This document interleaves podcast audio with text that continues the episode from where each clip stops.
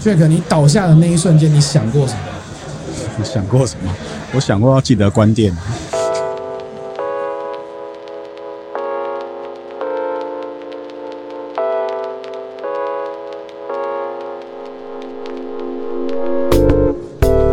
和你一起分享最美好的平饮时光，这里是喝吧葡萄酒。我今天是我们在酒展录的第三集的 Live Podcast。是。然后这个 Podcast 我邀请到了一个我们压轴的来宾是，我觉得真的是差一点死在葡萄酒上的男人。什么叫做死在葡萄酒上？我好难想象，是喝挂吗？他不是只有喝挂这么简单。我很期待要听这个他是真的差点到另外一个世界去的这个意思。哇，好不好？我们来欢迎喝酒葡萄酒专卖店的店长吗？呃，算主理人，主理主理人 Jack，耶！欢迎 Jack。大家好，大家好。Jack，这个他这个在葡萄酒，你在葡萄酒大概多久啊？嗯，今年应该是今年应该是十一十二年左右，十一十二年，对，扣掉休息的半年。哦，哦，这么精准。对，那你可以聊一下，说你进入葡萄酒业现在是做什么？嗯，我现在吗？我现在其实就是我先前先前先前进入葡萄酒应该是说，呃，我就是呃有在那个一周刊啊。一周刊的资料室待过哦，是哦，在一周刊就待过，我同业，我怎么记得我跟你说过？同集团的有吗？没印象。同集团的。然后后来就是那是毕业之后嘛，然后第一份工作，然后后来到了那个中华电信，嗯，当客服。哦，对，然后再来的是到了那个佛的，就是专门在人家帮人家做进出口航运的当业务这样。哦。哇，然后最后才是到酒业，也是职业的跨度很高。对啊，对啊。对，但是因为我前像我前公司老板就常跟我讲，就是就是我很幸运，就是。我们是小小公司嘛，所以你小公司一个人要做很多事，所以他会说你刚好把你全部做的东西都融合到你酒业的，这当然是幸运。因为 他因为他有客服的部分，对，然后他有业务的部分，有行销的部分，对，所以他快速的确是到重有有有有，的确是真的的。确是啊，对对对，所以他就缺的就是酒的部分了，那就来。所以薪水是不是要三份加一起？薪水哦，做三十份工作吗？只你一份工作而已，对不对？也不能说没有啦，但就是真的累了一点。呃，不能说没有，就加一点五倍，但做三个人工作。那我很好奇，这个职涯的选择怎么去考量？就是跨度这么大，怎么会切到酒这一块呢？哦，因为其实以前做那种传产的业务，它就是你知道吗？跟客户应酬，它就非常的频繁，所以过去在喝酒的时候都是那种 whisky 菜馆。哦，对，就是我们都不拿小杯，我们都拿公杯在喝，哦，直接灌，不拿小杯，对对，公杯那种大瓶那种有有凸有尖口的那种，公杯就我们下杯这样，然后所以后来喝到有点身体有问题，哇塞，然后也喝到我后来对 whisky 有点反感，就是我只要闻到 whisky 的味道，就想吐，对我就会反胃，对，就是脑袋里就有那种自然的反应，对，然后我后来，但是因为你知道还是要应酬嘛，嗯，那。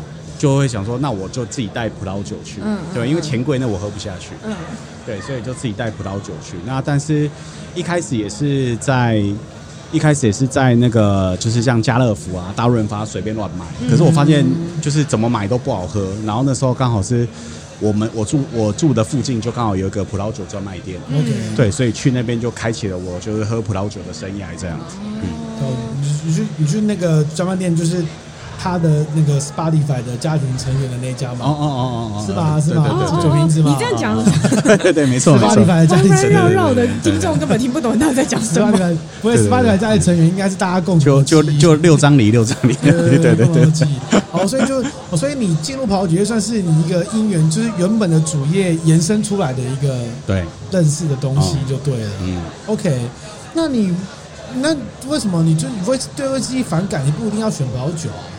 你可能会有其他酒类，可以是啤酒啊。啊、呃，对。为什么是葡萄酒？哦，对，因为那时候是刚开始很有热忱在喝嘛，那就是我大概也呃不喝 whisky 之后，就只只喝葡萄酒之后，大概大概喝了快一年，然后一年就是很刚好就是。我那时候业务工作，就是我有想要转换跑道，嗯，对，然后刚好就是我那个什么，那时候酒瓶子的老板娘就刚好有这个需求，是，就刚好有这个人力需求，那我就刚好想说，哎，我那么爱喝这个，那我干脆就顺对自己来，我想要看看这个产业是长什么样，所以就顺势就应征了，然后哎，然后因缘际会就上了。所以看来是对酒本人不讨厌，讨厌的只是那个应酬的文化。对对对对对。但葡萄酒比较不会采管嘛，是不是这样嘛？所以对，因为到这个到这一行之后，是真的不会有这种很很少啦，就也是有，但是就是很少。相较相较，对对对对对对对。那你进来，你那时候想说，哎，我想要进来看看这个产业长什么样子。那到现在，你觉得跟你当初的想象有符合或不符合吗？其实我那时候就是一个直觉，就是我觉得这个行业会是有趣的。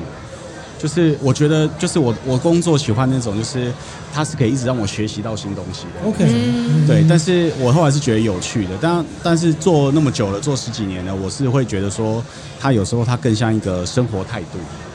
就是我我们今天大家都在跟我们讲 lifestyle，到底是。可是我可是我必须也得说啦，如果你不这样想的话，你也做不下去。为什么？为什么？为什么？这我很好奇，为什么？因为转来转去都这样，看个可能做一两年就看过，该看都看过了。对，因为因为我必须得说，就是这个酒业啊，就是很就是葡萄，我指葡萄酒业，就是很削藩的那个年代已经过去了。哦。对，因为现在资讯非常透明了。所以常常我对于就是我们常会有客人就是好爱喝，他刚入门，嗯，那他可能会说，哎、欸，Jack，我真的很想要毕业之后投入这个行业，嗯，那你你你你赞成吗？你你真的有想要就是还是你有路可以引引引就带我进去这样？我就说，嗯、你确定吗？我们这一行的行业目前的现况应该是就是饿不死，但是你也。我用台语跟他讲，就是你饿不死，但是但但是你也太美喝呀，嗯，对对，就是一个温饱的工作。这样，其实很多很多行业都是这样子啊，对对啊。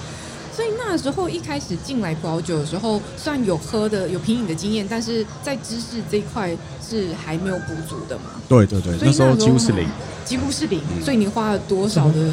对啊，怎么样去补这个事情？所以一开始是 Google 嘛，然后我我那时候记得很清楚，就是。呃，就是我们是，我们是小店，然后小公司，然后那时候我们有个分公司，就是有个分店在民族东路那里，然后那时候我就第一天，就是第一天我去独立值班，算代班的时候，就值班的时候我就被震撼教育，就是客户进来，然后要我推荐酒款，对，那我那时候其实才刚去一个礼拜，就是我其实我很多不知道，但的确我喝过几支，然后。客户就是听我讲完，那我也是听人家就是前辈前就店长之前的店长那边介绍，我们就就是一样画葫芦，就是跟他说嘛。那人家人家讲完之后就跟我说说啊，没关系，你就不用跟我介绍了，我就喝我上礼拜买过就好了。对，那心里就会他觉得你介绍的不好，对你心里就会你心里就会觉得说先打枪一下。可是他后来就再补了一句话，就是说，如果你以后要是你要再待这里哦。你要加油哇！好严厉啊！对，不然店会倒哇！实在跟你讲成这样，对，他就跟我讲，所以我那时候就我我我也刚好幸运啦，就是就是那时候就是客户跟我，然后我那时候就是几乎我每个月的薪水我一半都拿来买酒哇！就是就是说这个行业好像都需要这样的对对对成本。然后我我那时候几乎是每天喝每天喝，所以我那时候大概是花了。三个多月左右，我大概就把自己家的店的酒全部都喝完。那那那大概也有含，就是客人也 support 啦，因为我你说你你自己一个人多会喝，就是你每天进来你就会喝一，不然你还要做事啊，对啊，对不对？所以我大概就是开个三分之一，然后只要有客户进来，我就说不认识哦，一一一面都没见过，我看到他杯子拿过来来喝，来喝，所以很多客户是那时候这样子认识的，然后。客人就是台湾人很善良，真的很有人情味的地方。嗯、就是他，就是每次来都被你请喝酒。他其实久了之后，他也知道你为什么要这样做。嗯，那甚至他会说：“好，那我们今天就邀一一票朋友来，我们办个品酒会，喝个食品，很简单，没有主题，嗯、主题就是店长你没喝过的酒。”哦，对，帮助你去学习。对对对对对对对。哇，好感动啊！那个来的人客人里面有当时跟你讲说你会倒那个客人吗？哦，没有的哈，但是那个，但是那个还是客人，嗯、对我，我，我跟他现在私底下也是有联络的。OK，不会啊，这是一个金玉良言，对对对。对，搞不好就是为了这句话就开启了这个契机。对啊，对啊，我我也是蛮谢谢，就是没有他那句话，我可能就是也不会走到后来这个地步了。哦、对对对对，嗯、所以看看来你在这次葡萄酒今天就是透过大量的品饮的学习，嗯、那时候有什么笔记这些东西吗？笔记也是有啊，但是但是因为我一直就觉得，就是葡萄酒系统性的知识，就是比如说，哦，我们现在就是很常规，比如说现在入门可能我们都会去买一个葡萄酒全书嘛，对。对，或者是有人会去买一个什么那个葡萄酒地图，嗯，对对对。那其实入门买葡萄酒地图是有点太啊、呃，有点硬，有点哈扣，对，有点哈扣，对对对。但是就是就从业者来讲，你去学那个，其实它它大概都有个系统性，因为我毕竟得说啦，我们是我们是做生意的，嗯，做生意的东西，它不可能去 touch 太冷门的东西，嗯，一定就是很常见你会有的那种那种比较常大家比较常知道的酒款或知识，对。那那些东西其实我们 Google，甚至你去跟一些酒界前辈跟他问，他其实大概都可以讲七七八八可以讲，对。但是问题是，很多时候是书上的东西，他叙述的那个味道，其实你没有去喝。你真的，你真的很难跟客人用文字去跟他讲，嗯，对，因为我以前常常就讲一句话，就是说，比如说，呃，所有的酒都会写果香嘛，嗯，对，都会有怎么样的果香，水果嘛，对，都是果香嘛。那今天客人如果进来，他问你说，哎，那这一支跟这个 A 跟这个 C 有什么不一样？嗯那如果你没喝过，你就扔在这，哎哎，都有果香，哦，都是丰富的果香，哦，奔放的果香，对对对，一个写黑色的果香，一个写红色的，我觉得都一样，对对，那你怎么跟他讲？那不行啊，所以你没有自己的感受，其实你是没有办法跟他解释。所以我我觉得，当然学学就是知识是很重要，所以我觉得知识跟经验是要并行的。嗯，对对对。那你在认识葡萄酒这个学习葡萄酒的经验当中，或是学的经验跟卖的经验，有没有哪一个瞬间让你觉得哇？当时有认识葡萄酒真是太好。其实因为我算是一直以来就是，就毕业之后除了除了那个一周刊那个工作之外，其实大部分都在服务业嘛。嗯。那你不要讲说以前在客服行业的时候，你知道客服就是要有那种技能，就是人家对你招呼三字经，招呼个十五分钟，你还要微笑跟他说谢谢。有这种经验吗？对对对，当然有啊。对对对，但那那那，那当然就是服务业嘛，你当然什么样的客户都会遇到。但是进葡萄酒行业之后，最大的印象就是呃。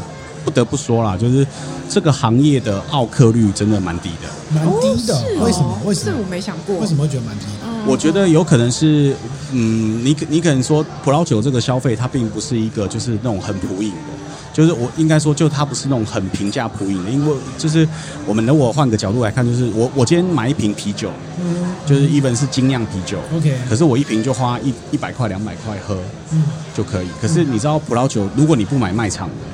其实你在你在专卖店，你很难买到一瓶一两百块的葡萄酒。嗯，对，知道是。所以你是得花，比如说三五百块左右，嗯、你才能买到。对，你才能买到一瓶葡萄酒。所以它本来就是一个一点稍微高一点点的消费力。嗯、那第二点就是早期啦，台湾很多人喝葡萄酒会觉得这是一种面子，面子。嗯，他觉得喝这个是有文化。嗯，他觉得这是高雅。所以，当你去那里买酒的时候啊，就是他跟你在应对上，他会觉得我要表现出来啊，我是懂，的懂对，我是懂的人，嗯、我了的人。走进店内都变得优雅了起来。对对对对对啊，所以这一种是比较大多数，他不会就是下名，就是说跟你讲说哦，我真的就是这样太贵，就跟以前在服务业碰到 OK 那样比较会比较少。嗯，对对，对，因为他要面子。嗯，而且因为。葡萄酒圈有个特色，就是这个圈子太小。嗯，所以如果你如果假如啦，你奥克奥出名，那几乎整个酒圈都会认识，扬名中大家也都会知道。对对对对对对。OK，所以你会觉得说，在葡萄酒面，你遇到我，我其实你刚刚讲到那个有趣的故事，我觉得如果要问到说，认识葡萄酒哪个瞬间太好了，我觉得那个客人愿意。办一场店长没有喝过的啤酒会，那个感觉其实就不错。是啊，是听起来蛮感动的，蛮感动的。嗯嗯，对啊对啊。对啊，那你在学习葡萄酒的时候有什么最大的挫折？除了店员、客人改 statement 说哦，你这个哦要再加油。挫折其实就是呃，以前我们念书的时候都会想要说，就是凡事都有一个正确的答案，嗯，或是对你都有一个逻辑可以找嘛。可是酿酒它是它是一个就是。就是农产品，嗯，它是一个天地人的结合，它是一个农产品，所以变成说它本来就有不确定因素。然后这几年就是又有很多很有想法的酿酒师出来，所以他酿的东西其实虽然是一样的条件，可是让你喝的东西，让你喝的感受的时候是完全截然不同的东西。所以你有时候在喝，你会觉得真的会觉得说，哎，我怎么越喝越不懂？就我喝了那么多年，怎么越喝越不懂？对，然后这是第一种挫折了。但我相信就是。你长久在喝酒的应该都有这个感觉。那第二个感觉就是盲饮，对，因为因为我觉得这有点前前就是承自上一个的说法，就是因为他们酿酒的风格太多变嘛，就特别像现在流行自然酒，所以你在盲饮的时候你会很挫折啊。特别是我们以前都在参加，有在参加盲饮练习跟盲饮比赛，嗯，所以你在喝的时候，你会觉得说，哇，天哪，这个这个世界也太多元了吧？就是这个东西，就是你会真的觉得说，哦，葡萄酒真的是个很活的东西，就我们很难用一个知识答案去判断它或者去定义它这样子。对，那这个东西就是。所以现在就 even 我们是属于这种酒界的老屁股、老油条了，对。但是你说我们现在在试新的酒的时候，或是我们在试新年份的酒的时候，其实我们都不能很武断的跟他说啊，它就是这个味道。你你的个性嘛，对，就是你的个性。对，就你一定要开来喝。它一定不一样，这很有趣，就是你永远都在探索新世界的感觉。即便你已经有对这个世界的不同年份，你都觉得说一定要看。对，就是即便你已经对这个世界有一个脉络跟有一个架构的想象，但它还是有可能会突破你的想象，长出一个你所不知道的样子。嗯，对对对。那这样不知道样子要怎么跟客人推荐？然后没所以要喝啊，要喝，他就跟你说要喝，丰富的喝品饮经验。对啊，最后还是喝过来告诉你说哦，因为这瓶我喝过，我知道怎么样怎么样。那我比较好奇的是说，经营一个葡萄酒专卖店，我在想象啦，最重要应该还是销售这件事吧。嗯嗯、就是在销售上面，你有觉得就葡萄酒推广有什么困难，或是你得心应手的地方吗？嗯，困难比较多，困难比较多。得心没有我 Jack 卖不出去的。没有没有没有，应该这样讲，就是说，因为作为就是我我相信应该整个业界都是这样，就是如果你经营的时间够久，会一定会有一票他是跟着你喝的人。嗯、那跟着你喝的人，他基本上就是他的味道大概多半也跟你类似了。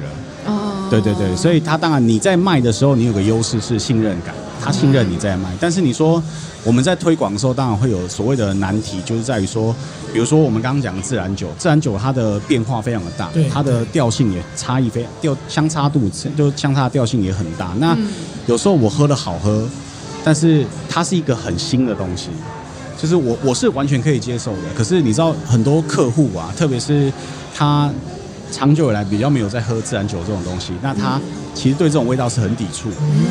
对，他是非常抵触。那再就是说，现在是一种现在是全球化的世界，然后也是呃全球暖化的世界，所以很多以前台湾其实不太重视的，比如说，比如说今天会场就有一个那个捷克的。办事处的酒，嗯、那或者是说，呃，现在也有很多人在进，比如说乔治亚的酒，嗯、或者是罗马尼亚、啊，嗯、对，或者是像这几年也有人专做，我们专门做瑞士酒。那这个酒其实你如果有认真在，就是去品饮他们的东西的时候，其实他们有些产品是蛮有竞争力，嗯、而且他们的东西是让你觉得很新奇，是新奇又好喝的东西。但是因为受限于成本，它的单价也没办法，就是说。好像那种佛心推广价，大家不赚钱，对，因为讲真的，大家没办法就是那么用爱发电，所以你 你你你真的也要考虑到，哎，你真的也要考虑到现实面嘛，所以所以就是那我要推广这个东西的时候，其实我我我我自己的自信是，我可以客人喝了这个酒，嗯，他一定会喜欢，嗯，他一定会买。但是我的难题是我怎么可能每个进来，我每个客人我都开给他喝？嗯，对，所以这些冷门产区的好东西，我要推广给他们的时候，在我的在我的自己的我这个范畴内啊，我就会觉得说，嗯，这个它真的不是很好推，可是我又觉得很可惜，因为我觉得它值得被更多人认识。对，哎，所以你刚刚这样讲，其实有一个核心上思维的不同啊，就对客人来说，你只要推荐他能够负担得起。你卖得动的酒就可以了，但是你选择的是，我选到一款冷门的酒，即便它价钱很高，但我觉得这个客人可能会喜欢，我愿意推。嗯，比如说同一款酒，假设你推一个，我们乱举，比如说你推个罗马尼亚酒，跟给 A 客人，跟你推一支波尔多的酒给个，波尔多都比较简单又比较便宜，嗯嗯，但你还是选择推冷门产区酒，为什么？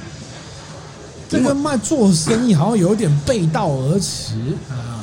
对，因为因为我自己的一个核心概念是，我不喜我我我就是这也是我喝这个酒喝葡萄酒的初衷，就是我觉得我不应该是个卖牌子的人，嗯、我应该是个卖味道的人。对，就好的味道，我应该去好好推荐它或好好推广它。对，但是我现在有时候，比如说，如果是十分的因素考虑里面，可能有四分、有五分，我还是得考虑到牌子，嗯、或是比如说产区，嗯、比如说大家都对法国很着迷，OK，对，那产区，那这个是因为毕竟就像我讲的，就是我们这种小店，我们有生存的考量嘛，嗯、对对对。但是偶尔我会有，的确有会有一些品相是我那一种，就是我已经不 care 它的它的获利与否，就是我觉得我觉得可以。就是，但是它不会是我全部的主力啦。就是一两款，我觉得它真的好可惜。我真的觉得它希望我，觉得让大家认识它。那我甚至就是毛利很低的，我都愿意买。OK，就是一个推广。这个其实是一个对葡萄酒的热爱，在这个地方有展现出来。嗯，听起来就是对。它并不是只有卖酒，而是我真的喜欢这款酒。对，我赚少一点，我都要卖出去。嗯，对。就是兼兼具这个呃。也是要经营啦，经营跟行销也要，可是推广葡萄酒这件事情也也要，嗯、然后分享更多美好的味道这件事情也是在他的服务跟理念之中的这样子。OK，、嗯、那做葡萄酒做这么久，就要问到 Jack 一个人生重要的转接点。对，据说啊，据说他们店里面的那个店长说，哦，他已经讲过好多次哦。我没听过啊，我没听过，都八百八百零八次。我们等一下可以 Q 一下太太，因为太太刚好在前面，Q 一下太太的版本搞不好是不一样的。就是 Jack，呃，我我印象很深刻的是这样，因为 Jack 那时候他那一阵子发生那个事情，就是他有一次在店里面突然就是昏倒嘛，啊，昏倒，而且在昏倒的前几天我还碰过他，嗯，对对对，对我还跟他聊了葡萄酒界的问题，嗯，关于网络为什么要聊这么复杂的问题？在做做做报道，然后我就在跟他聊，然后没有隔两三天就看到他的老板在跟他 po 说，呃，就有看他店里面昏倒，然后就送医院，哦，然后昏迷这样。OK，你还可以聊聊那个时候的状况。我们、哦、那时候那时候就是呃，可能有很多因素啦，就是我们也没办法就是归结单因素，但是反正那时候就是就是一个急性的脑出血，然后倒在店里面这样子。突然间晚上的时候，可以聊一下那一天是发生什么事情，那天的状况。那天呃，那天早上就是十一点半去打了疫苗嘛，打了疫苗第二剂，然后。后来就上班，那那一天的确是蛮忙碌的，嗯、就是整天都蛮忙的。我还记得我那天还外出了好几趟，就是跑客户那里啊。嗯、然后后来大概在晚上七点半的时候，那我就觉得就是呃，其实大概就是总共其实那个时间真的没有很长，就大概十分钟左右。然后就是一开始那个就开始头痛，就是头痛感越来越重，然后接下来就是。呃，身体就不听使唤嘛，就平衡开始不好了。嗯、然后我那时候眼前就是就是那种很像那种电视那种没有讯号，它就是那种闪光，然后还有杂讯，哦、对，眼睛都白光，然后头痛的痛到是那种在刺痛的感觉，然后你平衡很差，所以那时候会痛到就是你直接把你今天吃的东西都吐出来，都呕出来，就是这么痛。然后后来就是在起身的时候就发现啊、呃，你没办法站。没办法站，就是倒下去。那倒下去的时候，那时候新闻都会报道嘛，就比如说你们要打第二剂啊的时候，嗯、你们都要预防什么啊什么啊什么啊。所以那时候会觉得说，哦，难道我中了这个疫苗不良反应？嗯、就只是感想就是这样而已。嗯、对，那后来只是说觉得说，哎，不对，我怎么觉得怎么越来越越来越晕，越来越不听使唤。然后我到最后是直接。趴在地上就起不来，嗯、就躺软，就是倒卧在地上就起不来。店里是没有人，对，电影是没有人。然后，对，这时候也就是感谢 iPhone 嘛，就是那时候就是刚好我就会联络我们助理，就是每天要处处理很多事情，然后刚好就是用那个那个 Siri 就拨给助理。对，怎么那么巧？也太巧了吧？对对对，因为上一通都几乎都是他了，Okay. 对，因为都会在讲事情，然后就叫那个助理过来帮我。过来，我那时候不知道那么严重，我叫他过来帮我看一下这样子。然后他看我的时候，就是他就只看着我说：“哎、我拖不动你。”然后我就说：“好了，你拖不动也不要勉强，你就叫救护车吧。”对，然后后来就叫救护车。然后救护车啊，因为我们那个分店的位置很有利嘛，我们对面就是消防队。哦。对，而且那时候疫情正严重的时候，那时候还会隔一两个礼拜就会去送个拿铁给他们啊，也送过酒给他们喝，所以那边的人其实认识我。对对对对，那那他们也是看到有点吓一跳，那他们就把我抬出去嘛。那我记得就上救护车的时候，他们就跟我说，呃，哎，就回报中心的时候，他就说，嗯，这个这个病人应该是脑出血。OK，对，那我那时候想说，啊，这么严重吗？脑出血，这这个这三个字，我从来没有想过这辈子会这种关系。意识，我有意识，我有意识，我是身体不轻迟缓而已。对。所以你当天有喝吗？我当天没有喝哎、欸，因为当天蛮忙的，所以就是当天也没有机会喝到酒。嗯嗯嗯。对。OK，然后上了救护车之后，上了救护车之后，就是因啊，就是马街医院在附近嘛，所以很快就送到。那医生也是说，就是。你是送的够快，因为我大概从倒下去到送医院，大概只有在前后只有四十分钟了。嗯。对，那医生说，如果你这一小时才能送来的话，大概人就没了。对对对，因为我又是脑干出血嘛，所以就是他就说人人就没了这样。天哪！所以原因是什么？是喝太多吗？没有啦，原因现在当然就是目前现在的说法就是高血压啦。高血压。对对对。OK，对，虽然疫苗的救济也在跑，但是我们还在进行中嘛。对对对，对，我这这程序也太长，所以这也不确定是不是疫苗导致的问题。不知道啊，就要证明相关性，这比较困难。反正他就说不是啦，但是你可以请，你可以申请试试看这样子。哦，对对，反正拿到就是你的。对对对。所以那时候是当下医师有做什么紧急处置，还是？嗯，没有办法处置啊，因为我是就是脑干出血嘛。那脑干出血，它是在就是。脑的中间嘛，那医生那时候也是跟我说，就是跟我们家人说，就是如果要开，就是要开脑啊，就是他得经过很多脑组织，那其实你很难保证不破坏那些脑组织，是是，所以最好的方法就是唯一的办法就是只能等他自己不出血，对，所以那时候我在加护病房躺了一个礼拜。就是如果就我太太跟我讲，就是那时候大概都是就是危险等级都是一直都最高的那一个，因为我就是只能等他自然。但是你是有意识的，自然我有意识，我有意识，只是到昏迷。对，就只是很累，就是会睡，但是我是有意识的，我一直都有意识。对，我还记得 我太太那时候还没跟我讲那么严重，她都问我说你想要吃什么，然后我都会跟她说哦，我想要吃 Baby Gina 的红烧肉，卖卖面盐仔的红烧肉。所以意思是给有他就给药吗？还是什么在加护？对，就吊就吊点滴，吊那个降血压的药，是这样。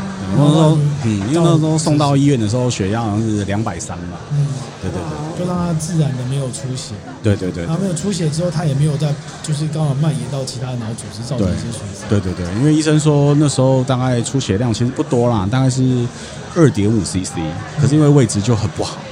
那他那时候说，如果只要再多出一点，大概就就真的人就没了。对，就这样。哦，OK。讲到这点，我就想要 cue 一下太太，因为太太刚好今天也陪 Jack 来现场。嗯。我特别想要知道他那时候接到电话的时候那个反应是怎么样，可以聊一下那个经过吗？他 太太突然被 cue，原本没有想说要来讲的。我觉得接到通知的反应就是，因为那时候我正在加班嘛，然后通知的时候当然会很震惊啊。我我我婆婆打电话给我的，因为我然后我就一边开车一边哭，然后开到那个开到医院去找她这样子。对啊，然后呃，她的家人也很快就到，那我的家人也是，然后。看到家人就很崩溃，你就会就大哭，其实嗯就很难有其他的反应。嗯对。但他那个时候是有意识的嘛？就是他不是有他没有昏迷啊，所以他基本上是有意识可以跟你们对话或之类的。其实他送到医院，我们到的时候，他其实已经没什么意识，然后你就看到他就是躺在那个急诊室那边，然后。我不知道他是昏迷还是睡觉，反正他就一直躺在那边。那你叫他，好像会稍微醒来一下，但他也不能跟你对话。所以对我来说，他就是 虽然没有死掉，但是也没有你，你很难把他，你也叫不醒他这样子。嗯，所以最后是待了一个多礼拜嘛，在加护加护病房待了一个礼拜。那那个时候你在想什么？改嫁？改嫁？不是，改嫁还来得及吗？应该是遗产吧？是不是遗产？那个时候我们才登记不到，哎，我们登记不到一年吧？哦，七个月，七个月。对啊，婚后财产不够多。对对对对。那时候我觉得我没有办法想太多事情哎，我只是觉得这件事情有点太突然，然后。我觉得大概有一个礼拜的时间，就是他其实刚开始的时候我觉得他自己觉得他有意识，但是事实上可能没有。那那个时候，你跟他没有办法有一个真正常的对话，因为他也不真的好像也没有办法回应你，他可能就稍微头抬一下理你一下，但是他其实没有真的对话，所以那时候大概那一段时间，我觉得你的思绪就是很混乱，然后就是一想到就一直哭，一直哭。对啊，那时候还好，家人在身边。我觉得家人那个时候很重要。那也很幸运，是他大概进去急诊室大概两三天之后吧。我觉得他开始就是你跟他说话，他就开始可以回应你了。那个虽然是口齿不清啦，因为毕竟是中风。那刚开始的时候就是口齿不清，只是就慢慢的你会感觉到哦，他好像回来了。那你不知道有没有后遗症，你还是会害怕。可是至少。这个人目前是活着，你然后那个时候我心态是不知道是会活多久，是几个月还是半年或一年，蛮可怕哇！对，不知道我也想说啊，他复原之后是不是有什么后遗症？哦，我是不是要赶快去准备什么？准备什么？是后续的程序的那个问题吗？对不对所以后来在就是在中风在医院躺了一个月之后，后来有什么样的状况是要处理？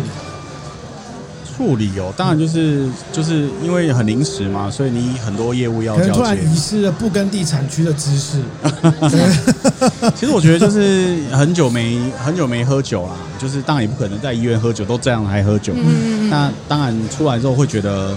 味觉上很多东西是很陌生哦，真的只有半年的，只是半年的时间嘛，对不对？因为因为在医院的时候，其实吃的真的都是非常非常的清淡，清淡，就几乎是那种没味道的食物。哦，所以后来就要长期在医院做调养，调养完才可以出院，这样。那个住院的半年，哇，差不多快呃快差不多半年，好久哦，天哪，长长，太太那时候辛苦了，那时候光是照顾很长的时间。对啊，因为那时候又疫情，所以探访比较比较严格。你那时候就叫 PCR 嘛。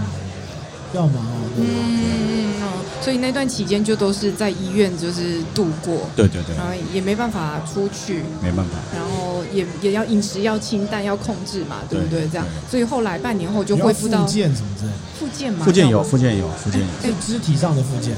对，肢体上的复健，因为因为大脑没有算没有伤到嘛，就是出了加护病房之后，其实大概就是大脑就是就蛮正常的那。就是肢体，因为那时候左边左半我的左半边是有点麻痹的，嗯、对，所以那时候就是有点不听使唤，所以到那时候真的要开始下床动的时候，那时候大概已经躺了三个三四个礼拜。嗯、那那时候其实也不知道，因为人真的没有经过，不知道人类这么脆弱。就是你真的只躺了三个礼拜，可是其实你真的明显感受到你的肌肉已经萎缩掉，就三个礼拜不动而已，你就感觉到你的肌肉已经萎缩掉。那后来就是在经过复健，对啊，嗯、所以我现在你看能自己去上厕所，我都很感谢。哦，真的、哦。就那时候严重到都没办法自己上厕所，没办法，那时候要人搀扶才有办法。对。那时候有请到看护还是什么吗？没有没有，我那时候就是太太跟我爸爸这样子。哇塞。对，就轮流去医院这样子。对对对对对。好辛苦。就一人一个礼拜这样。哦哦哦。所以这样顺利出院以后，后来还要回诊观察或者做什么控制嘛？饮食控制或药物控制？有，一开始是就是。医生会说，因为毕竟你是脑出血过的患者嘛，那他到说就是他会有所谓的一年再发率跟第二年的再发率，嗯、所以他会希望你就第一年、第二年你的血压跟作息要尽量正常，就是你要控制稳定。嗯，对，因为我们这种病就是如果你就是再中风啊，其实都蛮严重，危险。对，再中风可能就没有运气那么好，像现在还可以回到正常生活，可是如果再次中风的话，可能都很困难，可能连命都没了。对，那就好奇问一个问题：医师有说可以继续喝酒吗？医师，医师说最好不要。呃，医师当然是说最好不要，但是他当然说就是，因为我有跟他说我是做这个，嗯、那我不喝，你就是叫，就是等于是叫我改改行嘛，不然就断我财路。嗯，对，那医生当然是说，那你就不要喝过量。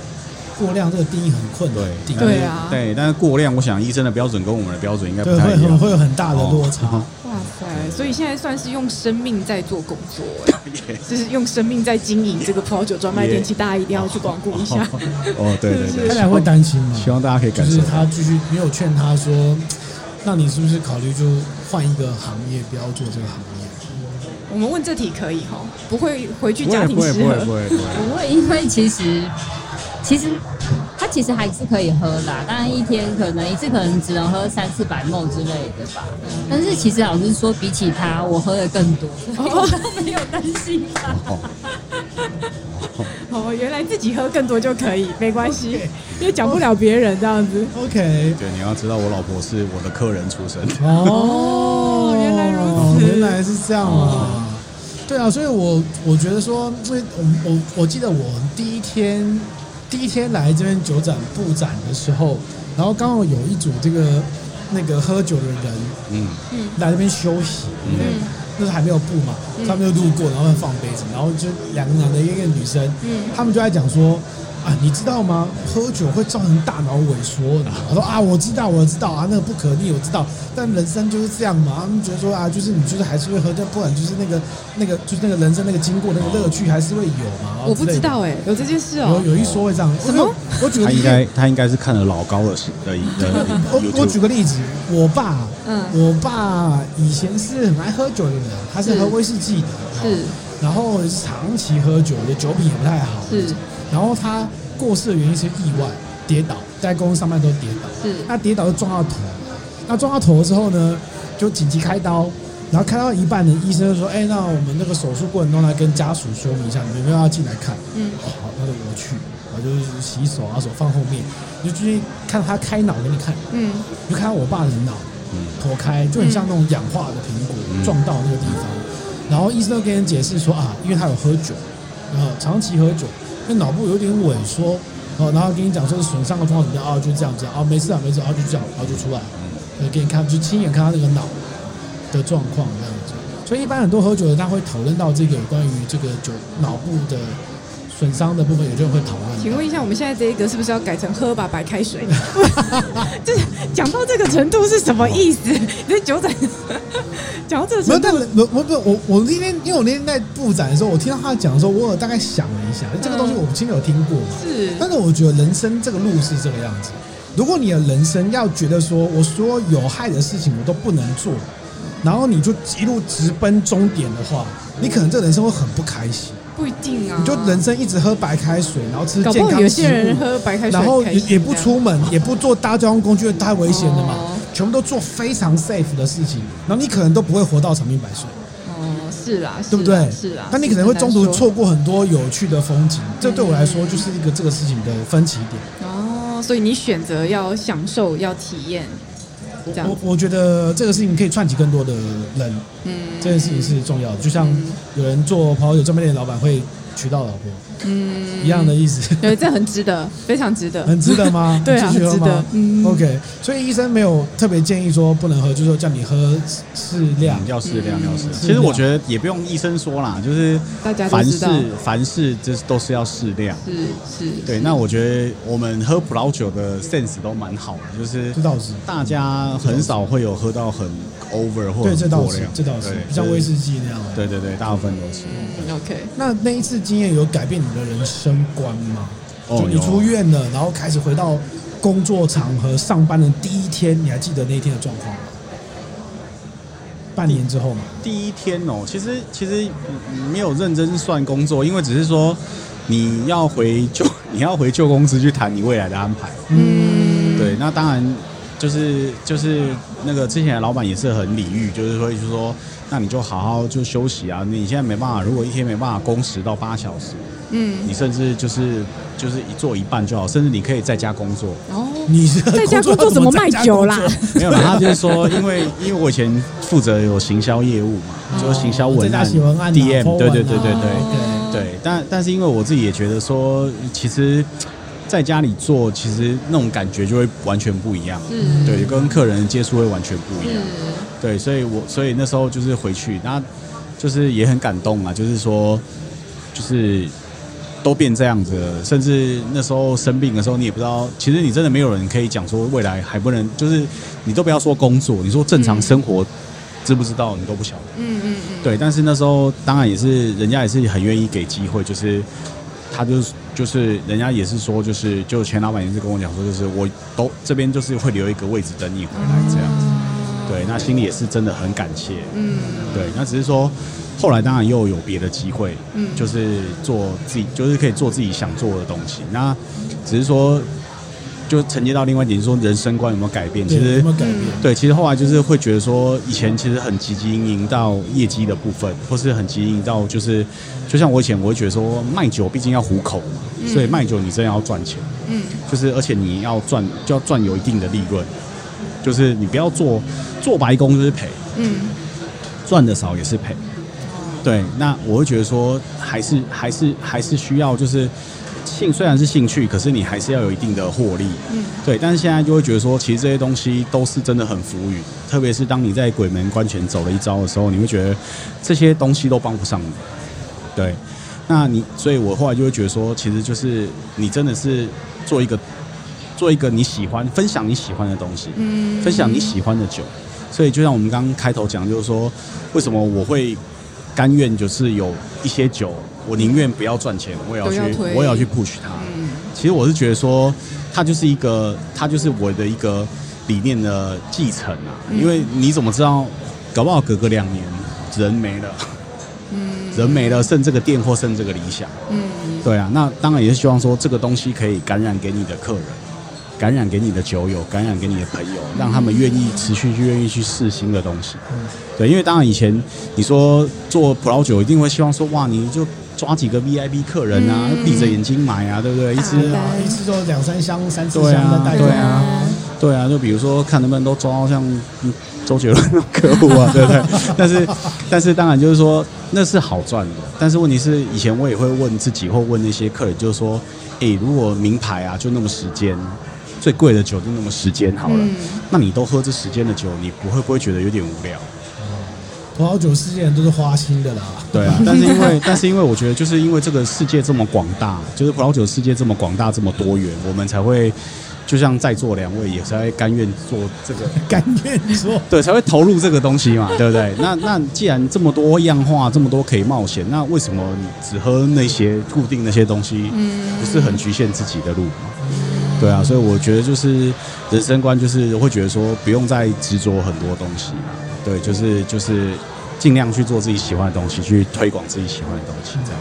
好像好像大幅降低你对于这个利润或盈利的看法，比较大幅提高说，如果我现在只能卖这瓶酒的话，嗯，我只能卖一瓶酒的话，我要卖什么？嗯，我要大幅提高，我觉得这瓶真的很好，很棒。这个东西可能在你呃出事之前都已经存在，但是出之后你更强化这个部分。对对对，因为因为。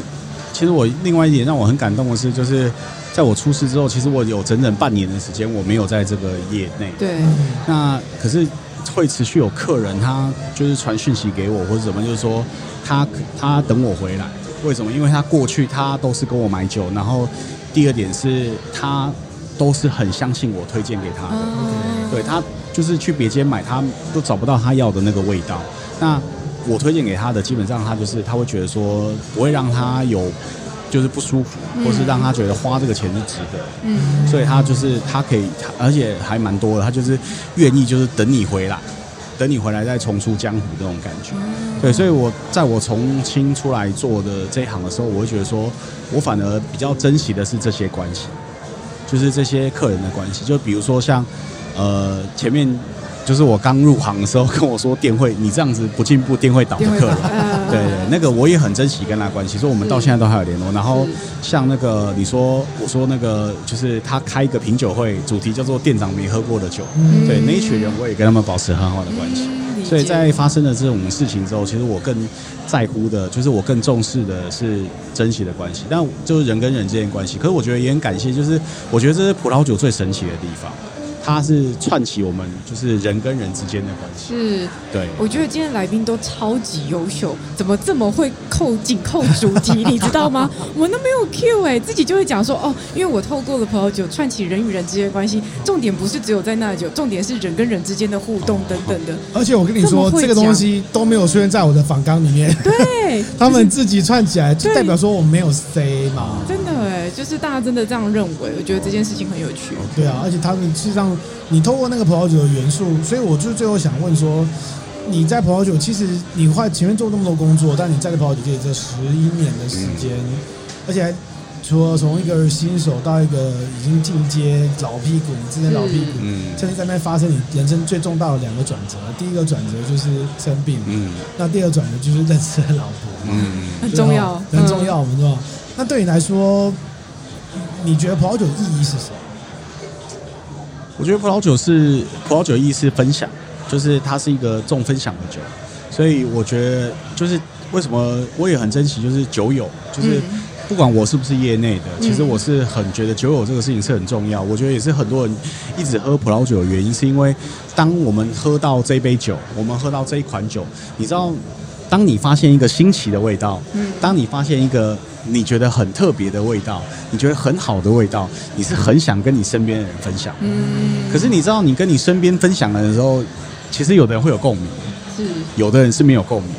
对，我举个极端点的例子，比如说，假如我假如我是葡萄酒咖，然后他是威咖，嗯，然后他只喝威士忌，他只喝威士忌，然后他不喝葡萄酒。其实你跟他讲那个，他其实他。不太懂啊，嗯，他对他真的不懂。那他很兴奋的跟你讲，他威士忌里面喝到那些花香啊，什么鬼？他跟葡萄酒讲，他也说，像你跟我讲，我就我没办法感动啊，我感动不起来。你只想到当时那个那个葡萄的回忆。对对对对对对对对对。所以我觉得有时候葡萄酒是分享那个喜悦，分享那个心情，但是同时也是就是就是会让人共情起来，会让人共情起来。那我觉得这也是很珍贵，就是。当共情起来的时候，你会觉得这个酒加倍的好喝，因为它有当时的回忆的加分，对，当时候那个气氛的加分，对，所以所以可以看我现在店里也是几乎天天都有人一堆人在喝酒。嗯。你开酒店，改开酒店变得变得一个很有趣的聚会场所，这样。对对对。那我们对啊，因为我们会讲说，呃，有时候会聊音乐这件事情，大家讲知音知音，就是哦，我喜欢的音乐跟你喜欢的音乐一样，我们就会有共鸣。这样听起来，在酒这一块有点像是，如果这样换过来讲，有点像是知味，就是我喜欢我欣赏的味道，分享给你，你也有共鸣。我们在这个地方达成了一定程度的。嗯，沟通跟契合这样子，我觉得好像是那一种心灵的感受，会让人家觉得特别的快乐。嗯，最后最后想再问一下，有没有机会？如果还是有，你知道前仆后继对葡萄酒爱好者，他可能很想要加入这个行业，你会有什么样的嗯提醒或忠告给他？就是喝酒葡萄酒专卖店找 Jack，有没有这么简单粗暴啊？有应该有一些想法可以回馈给他们吧。如果有人想要加入这个行业的话，其实我是我其实我是还蛮鼓励的，因为我一直觉得台湾的文化是一直在变化也在进步的。那喝葡萄酒圈子的人，甚至葡萄酒圈的这块饼，其实是越来越大。所以，如果呃有志要进来的人，我我并不认为这边没有你们的舞台或没有你们的空间，只是我觉得就是如果你们要入行的话，你们要清楚你们的目标是什么。是，就是说你是来温饱。你是来赚一份工作温饱的，还是说你是想要呃成为一个讲师？是，或是还是说你想要呃你想要像现在很多人在做这件事，就是我想要像一个选物店，哦，就是我我选我喜欢的东西，嗯嗯，然后你喜欢我选的东西，你来跟我买，嗯，对，然后。或者是说你你是想要成为代理商的角色，就是就像我们刚刚讲，就是它是很冷门，可是我觉得它有它价它有价值，它值得。嗯，那我就是想要做这这一行，那我觉得是可以的，但就是你的目标要明确，你的目标要明确，不然这一行其实它不能算是一个呃怎么讲，就是让你马上就有很。会就是不像电子业，说你去竹科当个工程师，你知道我帮我被台积电录用，你可能现在薪水就很好。对 对对，他不是这一种，他但是他给你呃额外就是物质上额外的获得，非物质上额外的获得是蛮多的。而且这个圈子里面呃不乏很多就是有志道道统的人，所以是是可以做的。对，但只是说真的你要有相当的热忱，对，因为他。更多时候，我觉得它不像是一个呃，就是像我刚刚讲，就是它没办法让你富贵，它是就是让你有一种你喜欢的，你选择了一个你喜欢的生活方式，你喜欢的一种生活文化，它是它是我觉得它是一个这样的方式，让你的心灵变得更富足。对。就是没有办法赚大钱啦，不会让你大发利市，但是你会获，你会有其他的获得，可能会开启一个新世界，交到更多的好朋友，这样子听起来是不是很美好？听起来，那我们还是可以把那个白开水拿掉，还是喝回来喝把葡萄酒，是不是？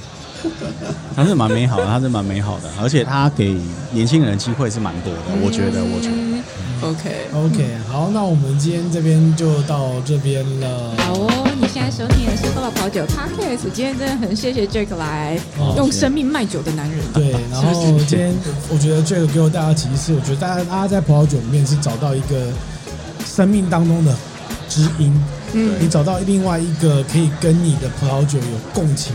感受到你所感受到的那个人，嗯，是你继续再下去的那个力量。但大家不用经历我中风那一趴，哦，谢谢。跳过，千万不要，千万不要跳过，跳过。好，如果你有喜欢我们的 Podcast 的，欢迎到喝呃喝吧葡萄酒 Apple Podcast 频道上给我们五星好评，然后也可以到 YouTube 看我们的这个影片。是，那我们也可以写信到我们的信箱，我们的信箱是 wine at tipsy with 点 me。嗯，好，那我们就这样，下集见了。好，拜拜，拜拜。